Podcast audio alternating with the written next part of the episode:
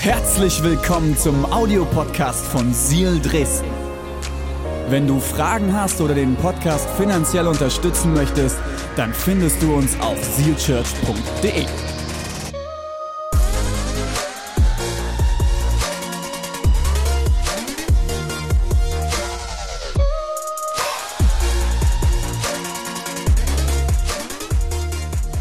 Schön, dass ihr hier seid. Seid ihr ready? Herzenssache. Habe ich diese Predigt überschrieben? Ist. Oh, macht denn ihr jetzt hier auf meinem Screen rum?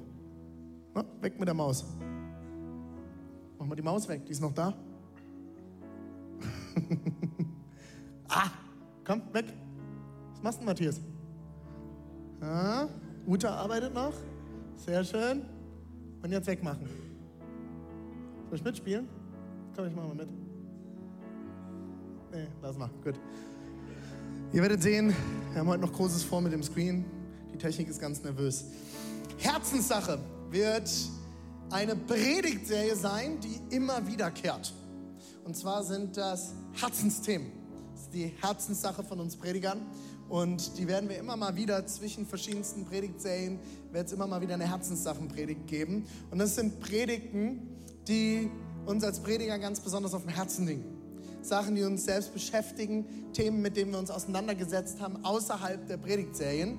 Und heute habe ich das Ganze überschrieben mit Herzenssache, was jeder hören muss. Seid ihr jetzt ein bisschen gespannt?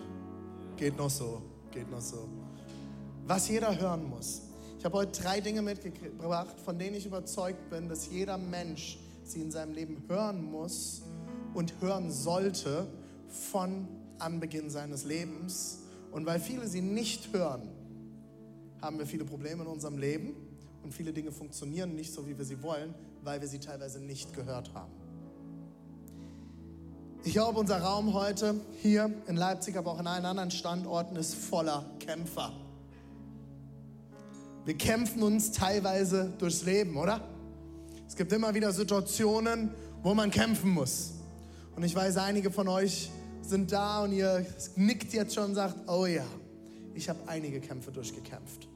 In meiner Ehe, mit meinem Ex-Partner, mit meinen Kindern. Wir kämpfen gerade, weil unsere Kleinste kriegt vier Backenzähne auf einmal. Zum Glück die letzten Zähne, wir das durchgeschafft haben. Schatz, du hast gar keinen Schlaf mehr. Ich durfte heute Nacht im Büro schlafen, damit ich einigermaßen Morgen die Augen aufkriege. Das sind Kämpfe. Und alle, die jetzt sagen, ja, mal eine Nacht weniger Schlaf, du hast keine Ahnung. Du hast keine Kinder. Frag mal Chris Luttenberger, der weiß Bescheid. hey, wir alle kennen das, wir haben Kämpfe in unserem Leben, wir wollen und wir kämpfen oft, um besser zu werden in unserem Leben. Wir kämpfen, um besserer Ehemann zu sein, bessere Ehefrau, bessere Eltern, bessere Schüler, bessere Studenten, vielleicht auch bessere Arbeitnehmer oder Arbeitgeber. So viele Dinge, um die es sich lohnt zu kämpfen. Und in der letzten Woche in meiner Predigt hatte ich das Ganze überschrieben mit dein Next Step, dein nächster Schritt. Ich glaube, um weiterzukommen im Leben braucht es oft nur einen einzigen nächsten Schritt. Die Hauptsache, man bewegt sich und bleibt nicht stehen. Heute möchte ich mit dir darüber reden, was uns oft abhält davon, diese Schritte zu gehen. Was uns abhält, mutig zu sein und weiterzukommen.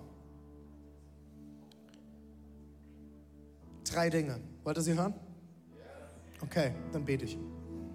Jesus, ich danke dir, dass du da bist. Ich danke dir, dass du jetzt zu uns sprechen wirst und dass du was Gutes vorbereitet hast.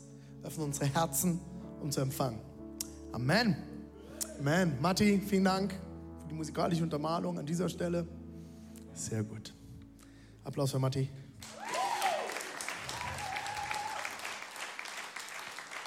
Ich habe heute zwei Stories dabei. Zwei Stories. Die erste ist eher so eine Titanic-Story. Wenn du die Geschichte schon kennst, weißt du, das Schiff wird untergehen. Das ist nur eine nicht Happy End Story.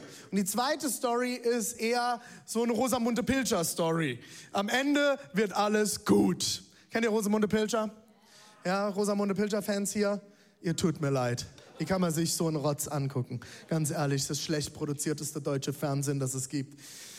Ja, äh, ehrlich, ich komme darauf nicht klar. Meine Frau mag das auch. Die hat immer mit ihrer Oma geguckt. Meine Oma hat es immer geschaut. Und meine Mutter hat es geschaut. Mein Vater hat es mit meiner Mutter geschaut. Happy Wife, Happy Life. Der hatte was verstanden. Ich kann mir das Zeug nicht angucken. Am Ende ist immer alles toll, oder? Meine Tochter wird es nicht lieben. Ich werde dafür sorgen. Meine Kinder kennen gar keinen Fernsehen. Das ist, ich habe Netz irgendwo im Urlaub war ein Fernseher, mein Sohn hat einen Fernseher angemacht und gesagt, Papa, können wir das von vorne anmachen? Ich gesagt, das funktioniert nicht. Er kam mit einer CD nach Hause und hat gesagt, was ist das, Papa? Ich sage, das ist ein Frisbee. Damit haben wir früher Musik gehört. Ich habe zwei Stories dabei. Ich starte mit der ersten Story. Es geht um eine Geschichte aus dem Alten Testament. Das ist der erste Teil der Bibel. Es ist die Geschichte des Volk Israels, die Geschichte der Juden. Und im, ersten, im zweiten Samuel finden wir die Geschichte von König David und seinen Kindern. König David war einer der größten Könige Israels. Er ist der, der damals mit der Schlinge gegen Goliath gekämpft hat und Goliath mit einem Stein besiegt hat, den großen Kämpfer. Und er würde zum König gekrönt.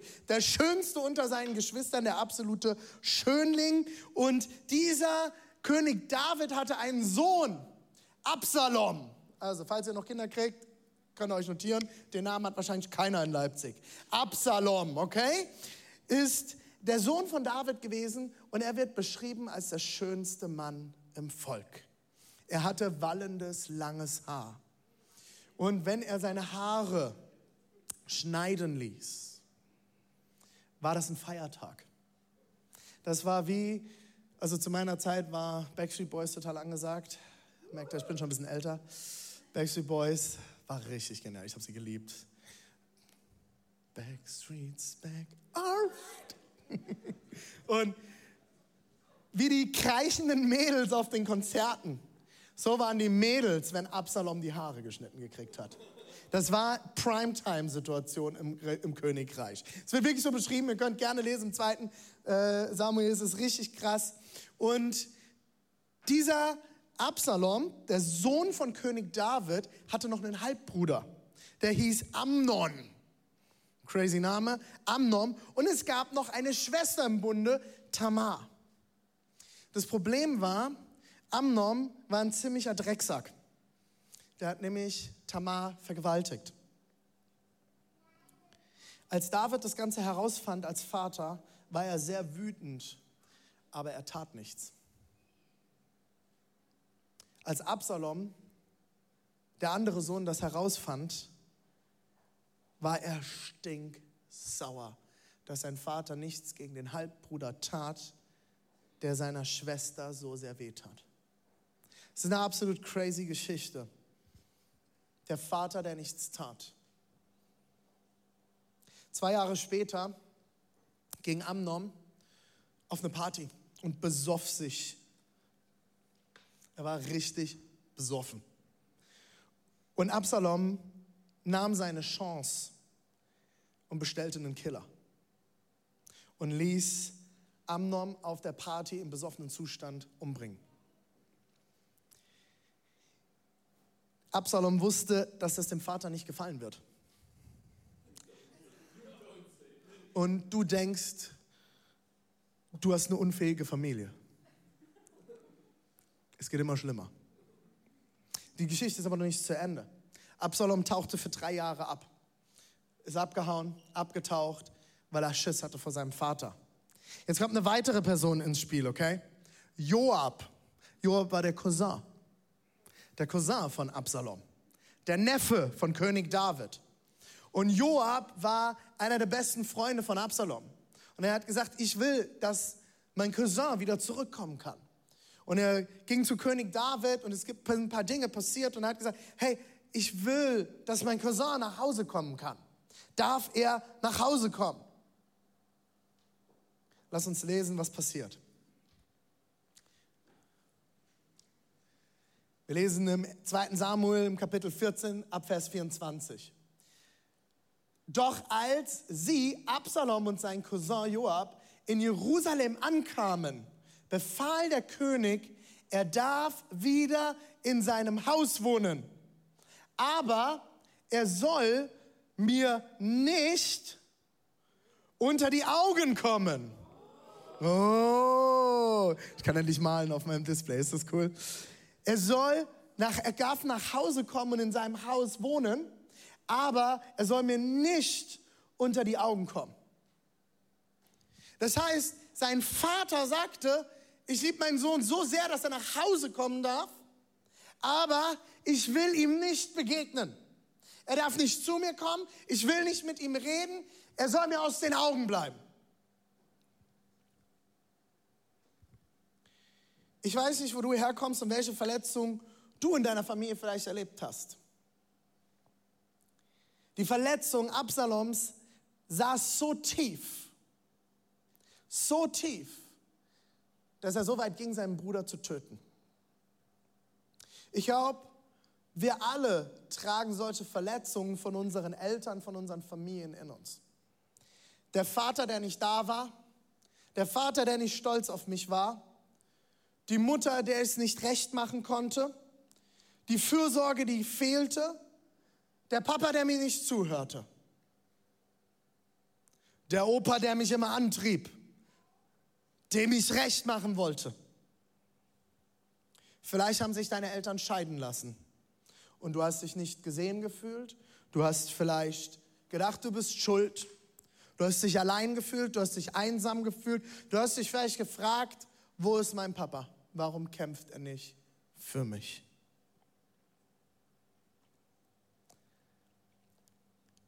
Das ist noch nicht das Ende der gesamten Geschichte. Ich will mit euch weiterlesen im Vers 33. Bist du da, Matze? Bist du da? Gut. Joab berichtete dem König, was Absalom gesagt hatte. Da ließ David seinen Sohn zu sich rufen.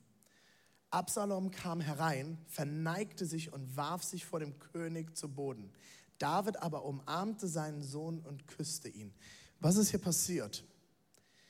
Joab mal wieder ist passiert. Unser Freund Joab, okay?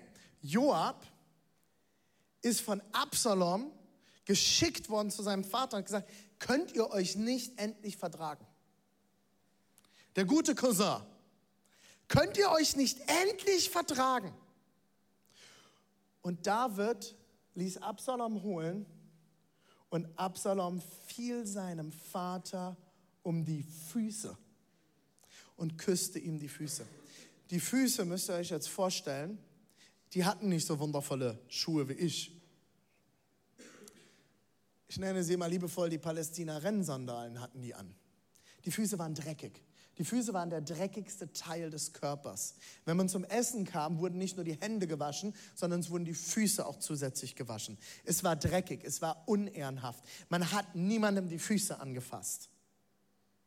Das ist ein absolutes Zeichen von, ich unterwerfe mich dir als Vater und ich bitte dich um Vergebung. Und David spricht ihm zu als Vater, ich vergebe dir. Happy Ending, oder?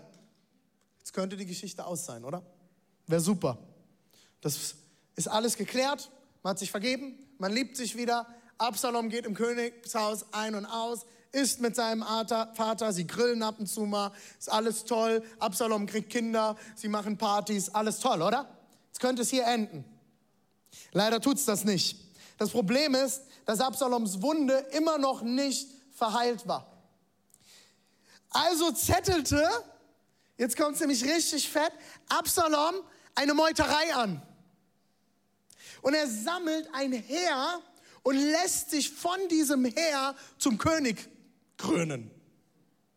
Neben seinem Vater.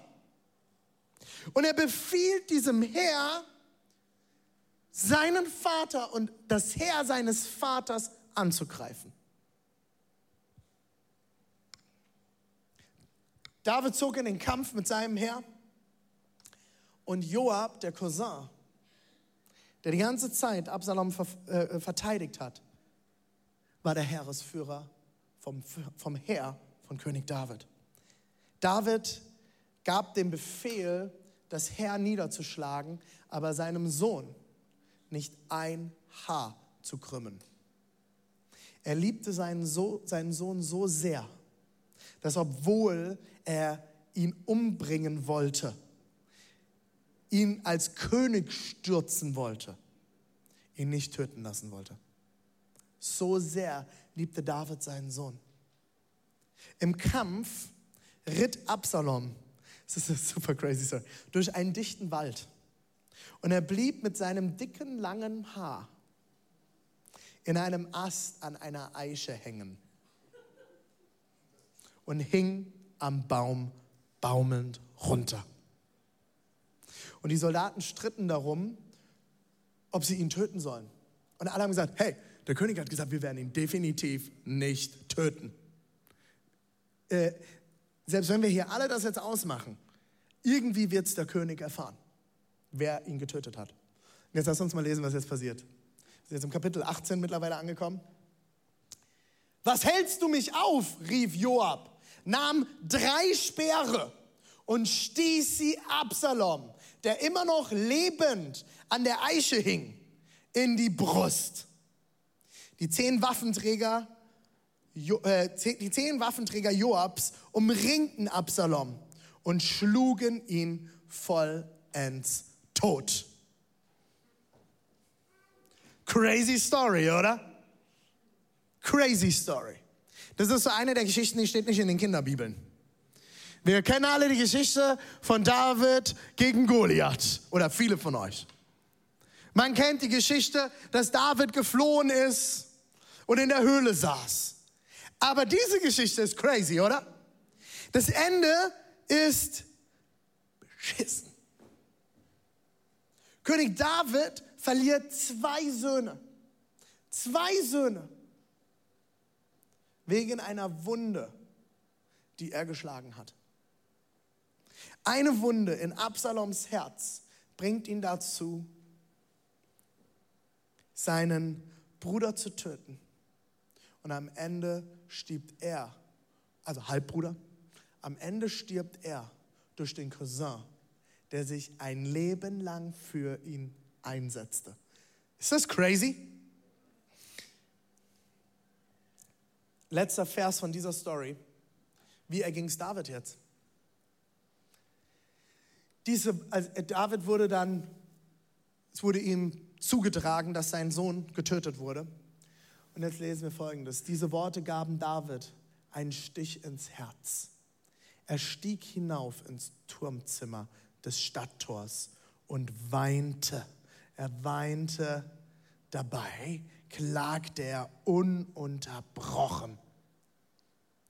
Mein Sohn Absalom, mein Sohn, mein Sohn, ach Absalom, wäre ich doch an deiner Stelle gestorben.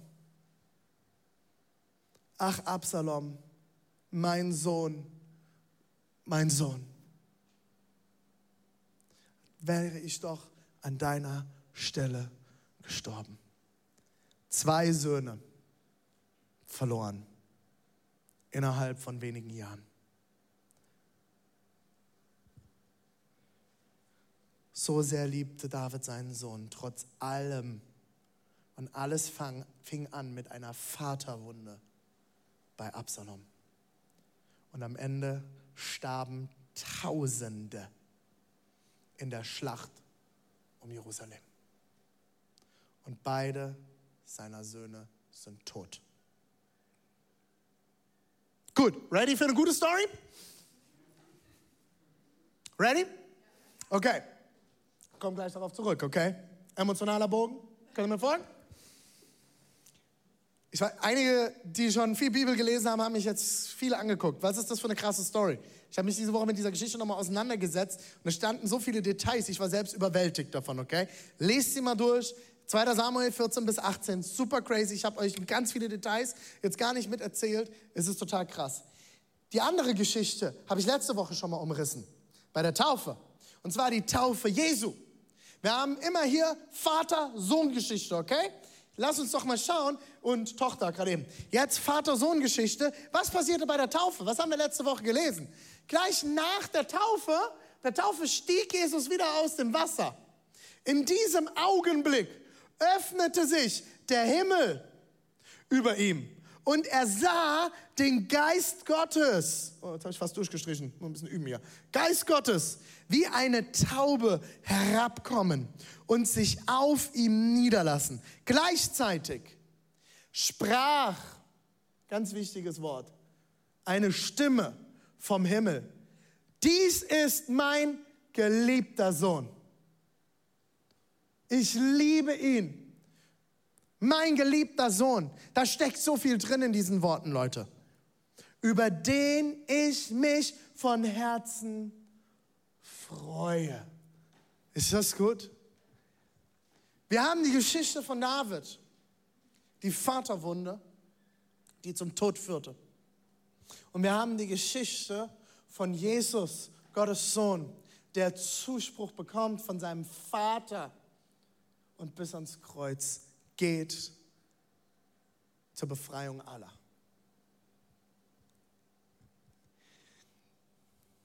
Da steckt so viel drin, Leute, in diesen Worten. Gott der Vater spricht öffentlich bei Jesu Taufe diese drei Dinge aus. Er spricht sie seinem Sohn zu. Er spricht drei Dinge aus. Die werde ich euch gleich sagen. Er spricht ihm zu, du bist mein Sohn. Du gehörst zu mir. Du bist geliebt. Ich liebe dich. Ich erfreue mich an dir. Mach, mach nochmal die Folie bitte. Matthias. Jetzt sind meine Markierungen weg. Das ist schlecht. Machen wir nochmal hin. Du bist mein Sohn und du bist geliebt und ich freue mich von Herzen an dir. Da steckt Stolz drin. Da steckt Liebe drin. Da steckt Anerkennung drin. Da steckt Identität drin. Du gehörst zu mir. Ich weiß nicht, wie du aufgewachsen bist. Ich weiß nicht, was du gehört hast in deinem Leben. Ob du jemals erwachsene Menschen in deinem Leben hattest, die dir diese, lass die Folie ruhig mal da, die dir diese Dinge zugesprochen haben. Ich weiß nicht, was du dort erlebt hast. Ich glaube, es braucht am Ende drei Dinge. Drei Dinge, die jeder von uns hören muss. Drei Dinge. Das war der Mann. Drei Dinge, oh, jetzt sind die Markierungen noch da. Weg sind sie. Drei Dinge, die jeder hören muss. Erstens, ich glaube an dich. Ich glaube an dich. Ich glaube an dich. Ich glaube, du kannst das schaffen. Ich glaube, du hast alles in dir, was du brauchst, um es zu schaffen. Ich glaube, du bist begabt. Ich glaube, du bist stark. Ich glaube, du bist so begabt. Ich glaube, du kannst es schaffen. Ich glaube an dich. Und ich glaube, Mütter und Väter tragen auch unterschiedliche Rollen. Wenn du dich früher verletzt hast, wer ist als allererstes zu seinem Vater gelaufen? Wer ist zu seiner Mutter gelaufen?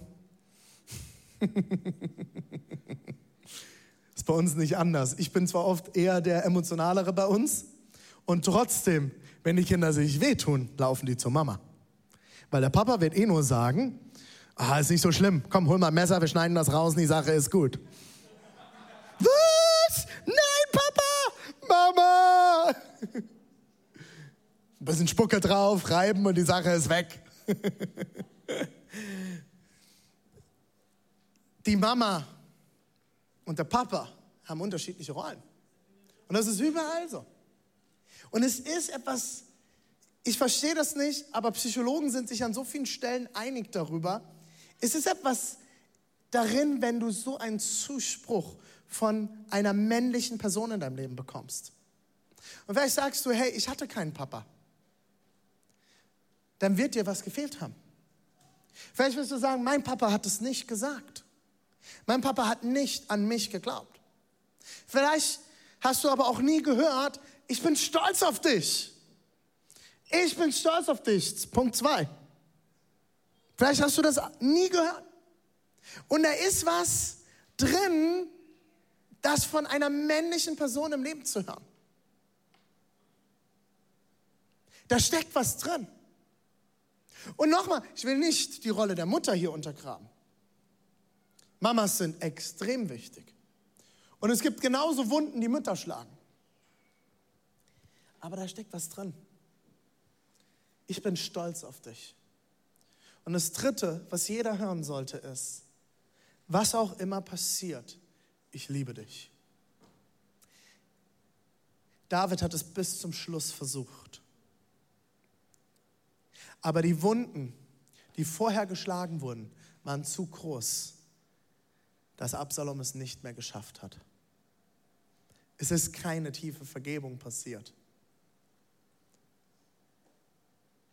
Ich weiß nicht, ob du diese Sätze in deinem Leben gehört hast. Vielleicht sagst du jetzt auch, René, war bei mir super. Dann hast du einen ganz großen Fund in deinem Leben, den du mitnehmen solltest und ihn umsetzen solltest und es anderen Leuten zusprechen solltest. Vielleicht bist du aber auch heute hier und du sagst, diese Sätze oder einer dieser Sätze, den habe ich nie gehört. Nie. Dann brauchst du dich nicht wundern, wenn dir bestimmte nächste Schritte in deinem Leben schwerfallen. Wenn dir bestimmte Dinge in deinem Leben schwerfallen. Wenn dir oft Mut fehlt wenn du dich ständig selbst hinterfragst, wenn du keine Kraft im Leben hast, Schritte zu gehen. Was auch immer das in deinem Leben ist, wo du immer wieder kämpfst. Extrem viel, und das kann ich euch aus sehr, sehr vielen Seelsorgegesprächen der letzten 15 Jahre sagen, führt, egal ob Mann oder Frau, daraufhin zurück, dass sie das nie gehört haben. Diese Liste kann man noch endlos weiterführen. Du bist schön. Du bist stark. Aber ganz viel davon steckt hier drin. Wenn ich dich liebe, implementiert das. Wenn ich stolz auf dich bin, ist das da drin. Ich bin stolz auf dich. Ich glaube an dich. Ich glaube, das war der Zuspruch, den Jesus gekriegt hat von seinem Vater bei der Taufe.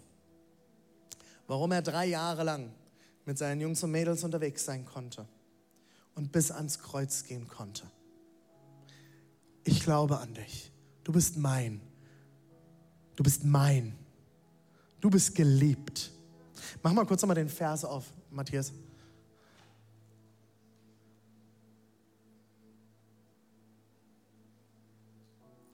Danke. Da steckt so viel drin. Guck mal, das, mein. Du bist mein. Du gehörst zu mir. Da steckt ganz viel drin, merkst du das? Hast du das jemals gehört? Du gehörst zu mir. Ich glaube an dich, du bist Teil von mir. Du kannst nichts tun, das uns jemals irgendetwas trennen kann. Du bist geliebt, bedingungslos geliebt. Du bist Sohn, du bist Tochter.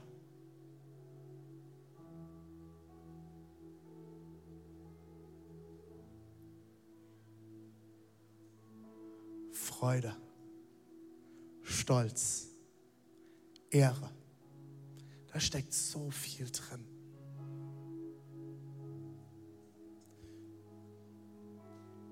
Ich glaube an dich. Ich bin stolz auf dich. Was immer auch passiert, ich liebe dich. Das ist ein Grund, warum ich glaube, dass Kirche so viel Kraft haben kann und dass wir nicht alleine unseren Glauben zu Hause leben sollten. Diese Kirche ist voll von Männern, die Zuspruch geben können. Diese Kirche ist voll von Frauen, die Zuspruch geben können. Ich möchte, dass die Kinder, die hier hinten bei uns in Leipzig jetzt in der Kids Church sitzen oder an allen anderen Standorten, dass sie diese drei Dinge hören in unserem Haus. Dass männliche Vorbilder heranwachsen in diesem Haus für die Kinder in unserer Kirche. Wir sind Familie. Vielleicht bist du auch heute da und sagst, René, ich habe das nie erlebt. Dieses Haus ist voll von Menschen, die dich ermutigen wollen dieses Haus ist voll von Menschen, die dir zusprechen wollen, ich glaube an dich. Ich bin stolz auf dich.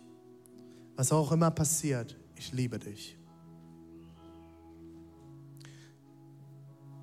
Und jetzt kommt das Beste. Es gibt Heilung. Es gibt Heilung. Psychologie kann dir helfen zu verstehen und neue Dinge zu trainieren. Das ist gut, ist wichtig. Bin ein Fan davon. Jesus kann heilen. Weil Gott ist der perfekte Vater. Deswegen haben wir das, die Bilder Vater, Sohn und Heiliger Geist. Wir haben Vater, Sohn und Heiliger Geist und alles zusammen ist Gott. Alles steckt in unserem Gott drin. Er ist der Vater, der dir zusprechen will. Ich glaube an dich. Ich bin stolz auf dich.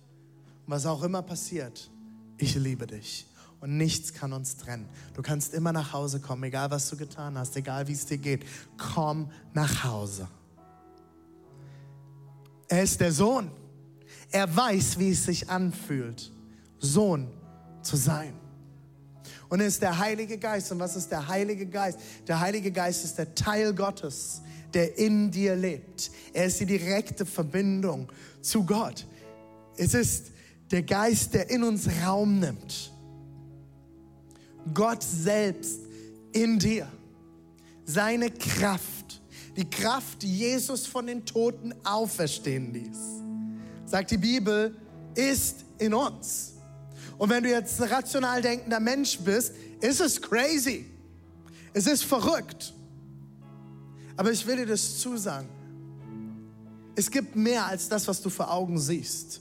Und spätestens in den Momenten, wo es weh tut, spürst du das, dass es mehr gibt, als was vor Augen ist. Weil Schmerz im Herz siehst du nicht, aber du spürst ihn trotzdem. Und deswegen brauchen wir eine Kraft in unserem Leben, die wir nicht sehen können, aber spüren können, dass sie trotzdem einen Unterschied macht. Und das ist die Kraft Gottes. Das ist der Heilige Geist. Genauso wie du Dinge spüren kannst, die dir Schmerzen zufügen, Sätze, die über dir ausgesprochen wurden. Vielleicht hast du nicht nur diese Sätze nicht gehört, du hast das Gegenteil gehört. Aus dir wird eh nichts werden, du kannst das sowieso nicht, du bist ein Versager, immer wieder dasselbe mit dir, immer wieder kriegst du es nicht hin, geh mir aus den Augen, ich will dich nicht sehen, dich braucht niemand. Vielleicht hast du solche Dinge gehört. Vielleicht haben Menschen so etwas über dir ausgesprochen.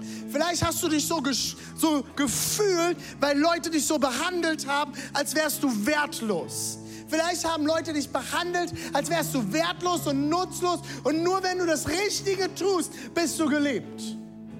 Nur wenn du das Richtige tust, dich richtig verhältst, bekommst du das, was dir gebührt. Einige von euch wissen, dass ich als ADHS-Kind aufgewachsen bin. Aufmerksamkeitsdefizits, Hyperaktivitätssyndrom. Und ich wurde über zehn Jahren mit Medikamenten namens Ritalin ruhig gestellt. Und immer wenn ich meine Tabletten nicht genommen hatte, wurde ich gefragt, sofort hast du deine Tabletten nicht genommen.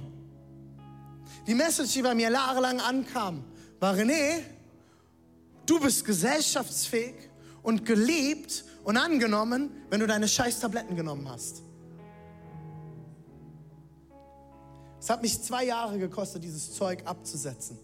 Und weitere zehn, um mit mir klarzukommen, weil ich gar nicht wusste, wer dieser René ist, ohne diese Tabletten. Ich will dir heute zusprechen. Du bist geliebt. Du bist geliebt. Gott ist stolz auf dich. Du hast alles in dir, was du brauchst, um zu siegen. Du hast alles in dir, was du brauchst, um erfolgreich zu sein, was auch immer für dich erfolgreich bedeutet. Du hast alles in dir, um vorwärts zu kommen im Leben. Du hast alles in dir, um nächsten Schritt zu gehen. Einen, einen einzigen Schritt. Alles ist in dir veranlagt. Du hast alles in dir, um Heilung zu finden. Und du kannst nichts, rein gar nichts tun, dass Gott dich nicht mehr liebt. Da ist mehr. Gott ist so viel mehr. Und er hat alles für dich bereit. Er hat alles bereit. Wir werden jetzt gleich ein Lied singen. Und ich will es heute ein bisschen anders machen. Ich lade dich ein, während dieses Lieds an allen Standorten mal sitzen zu bleiben. Und vielleicht deine Augen zuzumachen und das mal auf dich wirken zu lassen. Der Song, den wir singen, heißt Neuer Wein. Und das ist ein Lied, das einen sehr crazy Text hat. Jesus macht neuen Wein aus mir. Also mal davon abgesehen, dass ich Wein mag. Worum geht es hier? Wir alle leben, merken in unserem Leben, dass Druck kommt. Dass Dinge uns unter Druck setzen, dass Dinge nicht so laufen, wie wir das uns wünschen. Wenn Druck kommt, entsteht neuer Wein. Nur unter Druck. Ich weiß nicht, ob du schon mal gesehen hast, wie Wein hergestellt wird. Vielleicht kennst du das noch aus so Videos, dass Leute mit Füßen die Weintrauben zertreten. Mittlerweile nimmt man dafür große Pressen. Und man presst den Traubensaft aus der Traube heraus. Habt ihr schon mal gesehen, wie Rosé gemacht wird? Rosé wird aus einer Rotweintraube hergestellt. Und man muss ganz vorsichtig pressen, weil wenn man zu fest presst, tritt der rote Farbstoff aus und du hast sehr schnell einen Rotwein. Und die Trauben müssen ganz schnell, der Most, alles was zurückbleibt, die Schalen und alles muss ganz schnell aus dem Traubensaft rausgeholt werden, damit der, Traub, der, rote, der, der, rote, der rote Farbstoff nicht austritt. Manchmal gibt es Momente, da kannst du festpressen. Und da kommt sehr viel Druck, kommt sehr viel Farbe. Und es gibt Zeiten, da wird sanfter gedrückt. Aber aus allem entsteht guter Wein, wenn du einen guten Winzer hast. Und die Bibel spricht davon, dass Gott der Winzer ist. Er hat die perfekten Weinberge, in denen du wächst. Er hat die perfekten Werkzeuge. Und wenn wir das singen, will ich dich ermutigen, deine Augen zu schließen und es mal auf dich wirken zu lassen. Gott will neuen Wein aus dir machen. Aber um neuen Wein entstehen zu lassen, müssen erst alte Dinge herausgenommen werden. Braucht es manchmal Druck. Aber ich ermutige dich, bei diesem Druck Gott einzuladen, heile mich. Heile die Wunden, die in mir sind. Ich will nicht Tod, Schmerz, Krankheit, Missbrauch in diese Welt bringen, weil meine Wunden nicht geheilt sind. Wir können gute Eltern sein, je mehr unsere Wunden verheilt sind. Wenn unsere Wunden nicht verheilt sind, handeln wir wie David oder wir handeln wie unsere Eltern und alle Eltern machen Fehler. Oder wir missbrauchen unsere Kinder, um unsere Wunden zu versorgen.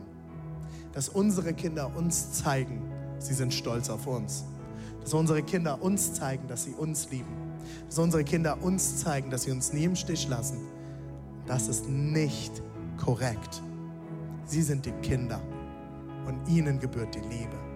Wir missinterpretieren Liebe, wenn wir nicht verheilten Wunden haben.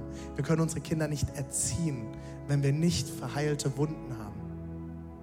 Weil wir verwechseln immer nett sein mit Liebe.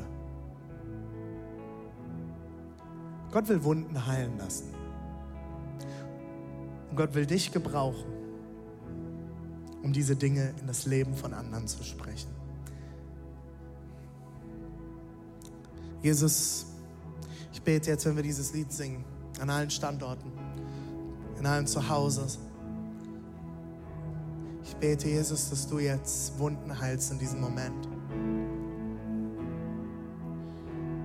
Jesus, dass du Zuspruch bringst und dass du neuen Wein hervorbringst. Etwas Neues darf entstehen.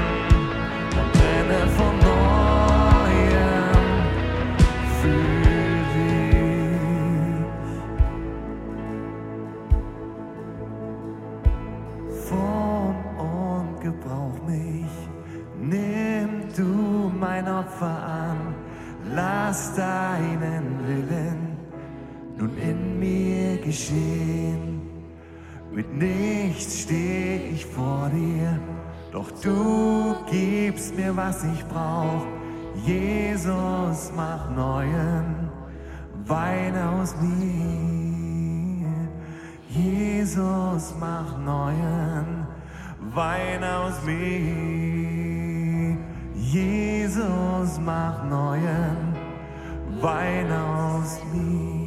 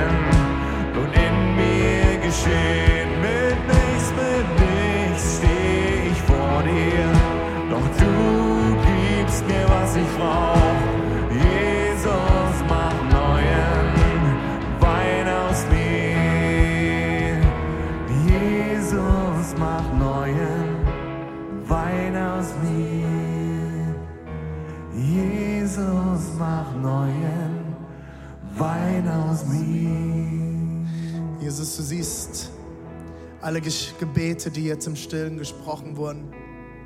Du siehst Tränen, die gerollt sind. Du siehst Schmerzen. Du siehst Gedanken, Jesus. Ich bete, Jesus, dass heute ein Tag ist, wo Vaterwunden anfangen zu, zu heilen, Jesus. Wo Wunden, die geschlagen wurden, verheilen dürfen.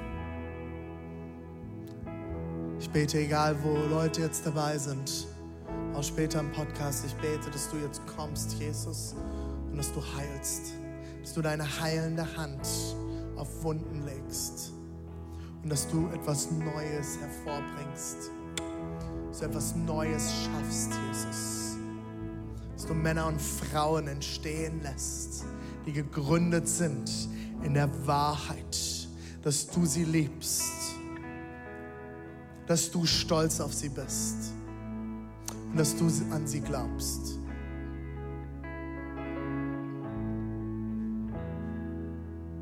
Jesus.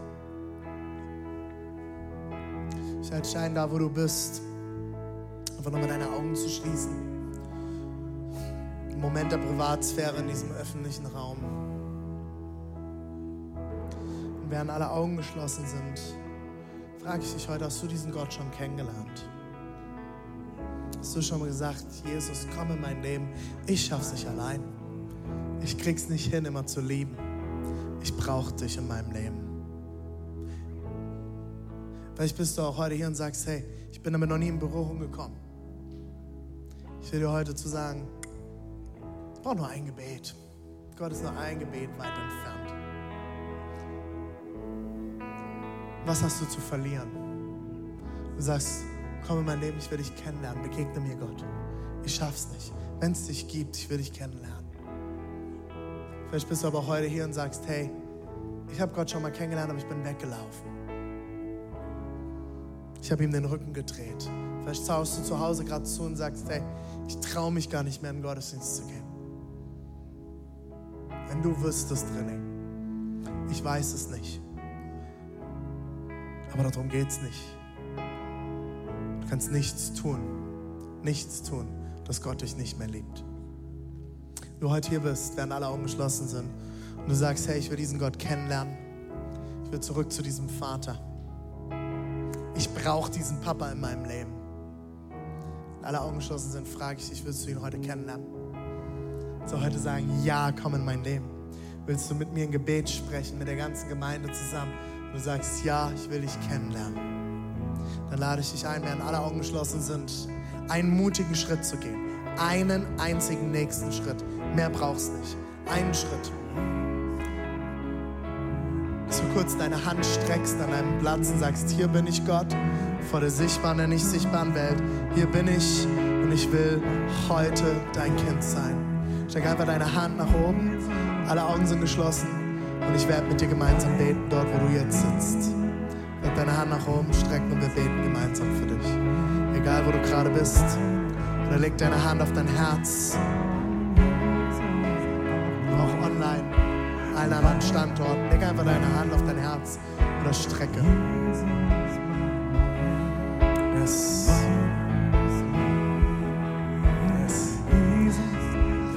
Lass uns gemeinsam beten. Ich bete mal einen Satz vor und wir beten an allen Standorten gemeinsam. Mit allen Leuten, die das getan haben, mit. Und wenn du dich nicht getraut hast, geht nicht um deine Hand, es geht um dein Herz, dann bete jetzt einfach von ganzem Herzen mit. Jesus, ich stehe hier und ich lege alles ab. Ich brauche dich. Ich bekenne, ich schaff's nicht allein. Komm in mein Leben. Ich will dich kennenlernen. Heiliger Geist, erfülle mich mit deiner Kraft, mit deiner Nähe und mit deiner Liebe. In Jesu Namen.